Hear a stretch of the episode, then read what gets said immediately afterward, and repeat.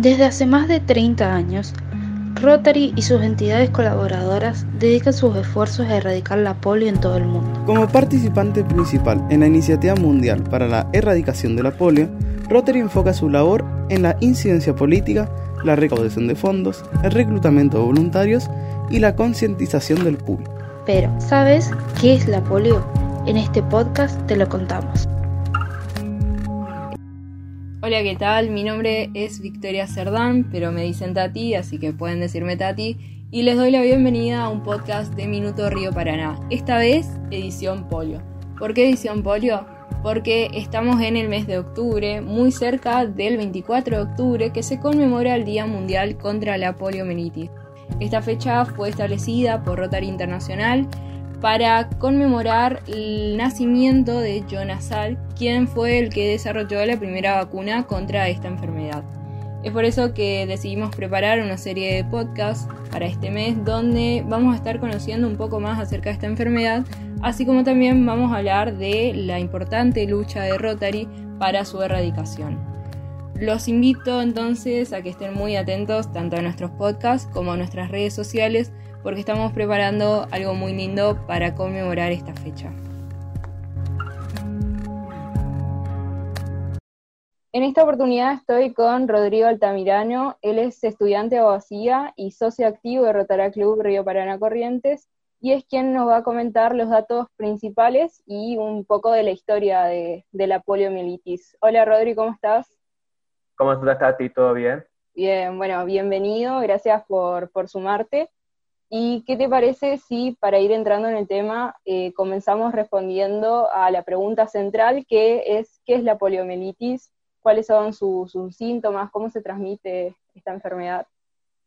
Súper, bueno, muchísimas gracias a ustedes por el espacio.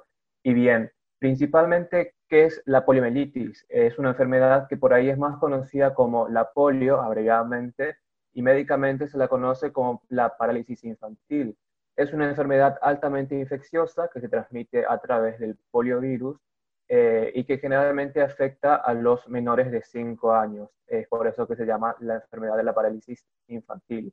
Su principal forma de transmisión, la más común, es mediante el ingreso por la boca, ya sea mediante la toma de aguas sucias, contaminadas, no potables, eh, con presencia de cepas del virus, o mediante el contacto con eh, materias o desechos de otras personas contagiadas también con poliomielitis, ya que como se desarrolla principalmente en lo que es el sistema gastrointestinal de la persona, es una gran cepa eh, donde si uno el contagiado lo segrega puede eh, potenciar el contagio en muchas otras personas.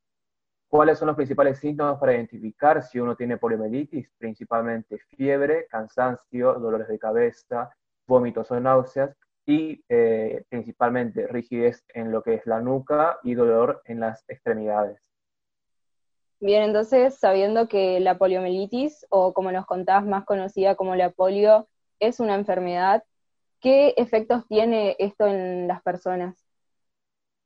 Bien, en la gran mayoría de los casos donde se presencia poliomielitis, eh, una de cada 200 personas afectadas por la enfermedad eh, tiende a sufrir una parálisis irreversible, como decíamos, que en donde la regla general, si uno conoce de personas o vio personas con eh, poliomielitis, la parálisis generalmente ocurre en lo que es las piernas, en las extremidades inferiores, quedando paralíticos. De todas estas personas que a su vez tienen parálisis en su cuerpo, entre el 5 y el 10% de ellos lamentablemente puede fallecer, dado que también la parálisis puede afectar lo que son los órganos respiratorios, es decir, el pulmón, llevando a un paro cardiorrespiratorio que los puede llevar a la muerte. ¿Y existe alguna cura para esta enfermedad? Actualmente, eh, al igual que muchas otras enfermedades eh, igual de complicadas que la poliomielitis, no se encuentra una cura, incluso con tantos avances médicos y medicinales, por lo que la única cura, entre comillas, por así decirlo, es la inmunización constante eh, contra la enfermedad que se da a través de principalmente la vacuna antipoliomielítica oral, conocida por sus siglas en inglés, la vacuna OPV, y acá en Argentina principalmente como la vacuna Sabin en el calendario de vacunas. O sea que no existe una cura para la polio, pero sí tenemos una vacuna. ¿Cómo fue o qué nos puedes comentar sobre la creación de esta vacuna? O sea, ¿quién la descubrió? ¿Cómo fue el proceso? ¿Dónde se, se descubrió? Bien, el desarrollo de la vacuna tiene inicios en lo que es el siglo pasado, el siglo XX, específicamente en los años 50 y 60. Entre 1953 y 1955, un médico estadounidense, el doctor Jonas Salk, va a desarrollar en la Universidad de Pittsburgh la primera vacuna eh, con resultados para inmunizarse contra la polio, que va a ser también una vacuna inyectable. Sin embargo, años después, en 1960, el doctor Albert Sabin va a desarrollar y una vacuna eh, que tiene como principal innovación que va a ser una de las primeras vacunas en la historia del mundo en ser oral, es decir, no se inyecta en el cuerpo, sino que se le da en pequeñas dosis al que se va a vacunar contra una enfermedad.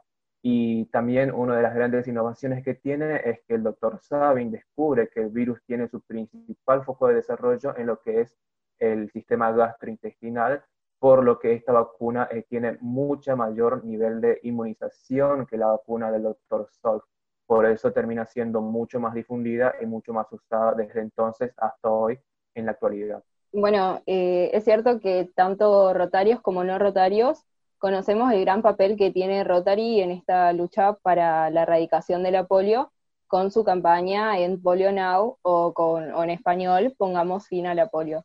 Entonces, ¿qué nos puedes contar respecto a esto? Es decir, ¿cómo es que aparece Rotary en toda esta historia? Bien, la principal fecha a destacar del inicio del papel que tiene la Fundación Rotaria y Rotary International en la lucha contra esta enfermedad es el 29 de septiembre de 1979, cuando voluntarios rotarios eh, se suman a aplicar vacunas contra la polio en niños en lo que es hoy la capital de Filipinas, Manila donde van a contar con la presencia nada más ni nada menos que de James Bomar Jr., el entonces presidente de Rotary International a nivel global. Eh, la presencia de Bomar, eh, viendo a los niños vacunados y dando las primeras gotas de vacuna eh, a un infante filipino, es lo que va a motivar el lanzamiento no solo de los programas contra la polio que lleva a cabo Rotary desde entonces, sino también el programa 3H de subvenciones de salud, nutrición y desarrollo humano. Eh, en parte de los esfuerzos que tiene Rotary también desde entonces lo lleva a aplicar en 1985 primero el programa Polio Plus, que es la gran iniciativa privada en materia de salud pública a nivel global que se lanza entonces, que tiene un objetivo de recaudar 120 millones de dólares, y en 1988 con un nivel mucho más grande y en colaboración con la Organización Mundial de la Salud, la OMS, para lanzar lo que hoy se conoce como la Iniciativa Global para la Erradicación de la Polio, más conocida por sus siglas en inglés, que PEI, que desde entonces y hace 32 años es la principal iniciativa en contra de la enfermedad y la que ha logrado parte de que hoy día en la actualidad el mundo esté a esto de poder decir eh, que estamos libres de polio. Bien, y para ir cerrando entonces un poco el tema, eh, ¿te parece si hablamos de la actualidad? O sea, ¿cómo está la polio hoy en el mundo? Eh, ¿Se alcanzó ese gran objetivo que hablamos de erradicar la polio o siguen existiendo algunos casos actualmente? Hay que tener en cuenta que cuando se lanzó la iniciativa global en 1988, a nivel mundial se registraban por año casi 350.000 casos de polio y con una presencia en más de 125 países del mundo, es decir, más de la mitad de los que se contaban entonces. Esto fue hace 32 años. Eh, en 2003, para tener una magnitud de lo importante que es eh, la iniciativa global, solamente quedaban seis países. Y en 2014 se certifica una reducción tras 26 años del 99% de los casos de poliomielitis en el mundo. Sin embargo, que se haya reducido tanto eh, la magnitud de los casos a nivel mundial no significa que no tengamos más polio actualmente. En 2016, por ejemplo, se registraron tan solo 37 casos de poliomielitis, que uno puede decir, bueno, pero son muy pocos, pero aún así es sumamente importante seguir en la lucha contra la polio, ya que si por tener solamente 37 casos hoy se dejaran todas las iniciativas contra la enfermedad, en 10 años podríamos estar teniendo los mismos índices de casos que se tenían cuando se lanzó la iniciativa global. Bueno, muchísimas gracias por estar, la verdad que muy interesante todo lo que nos contaste y bueno, estamos cada vez más cerca del objetivo de poner fin a la polio. Eh, ¿Algo más que te gustaría agregar para finalizar? O sea, las formas en que hay de colaborar eh, para cerrar entonces este podcast. Sí, eh, me imagino que muchos deben decir, bueno, pero ¿cómo puede hacer uno tal vez en este contexto de pandemia, tal vez encerrado en su casa, cumpliendo con las normas de aislamiento social, para ayudar en este mes que particularmente desde Rotary es el mes contra la polio y específicamente cada 24 de octubre celebrando el Día Mundial contra la polio, uno dirá, pero ¿cómo puedo hacer para también sumar mi grano de arena como voluntario en esta importante lucha? Y desde Rotary se fomenta con tres simples pasos, no importa el contexto de la persona, dónde esté, con quién esté o cómo esté, hay tres pasos muy simples que haciendo cualquiera de ellos uno puede sumar su grano de arena en la lucha contra la poliomielitis. El primero de ellos es informándonos y haciendo de la polio un tema de conversación en nuestra comunidad. El segundo, muy ligado con esto de informarse, compartir esta información, ya que la gran mayoría de las personas ha oído hablar de la polio o conoce casos de ella, pero no, muy pocas saben que esta enfermedad todavía afecta a niños alrededor del mundo y es por esto importante que ayudemos a correr la voz sobre la misma. Y la tercera y última, pero no por ello menos importante, tal vez incluso donando, porque cada donación ayuda a adquirir no solamente vacunas para inmunizar a niños alrededor del mundo, sino que proporcionar el transporte para las mismas y para voluntarios y a obtener materiales necesarios para la lucha contra la enfermedad. Bien, Rodrigo, entonces, bueno, muchísimas gracias. La verdad que un placer y, y súper interesante eh, lo que nos contaste. No, por favor, muchísimas gracias a ustedes y bueno, nos queda solo esto, así que a seguir adelante contra la polio.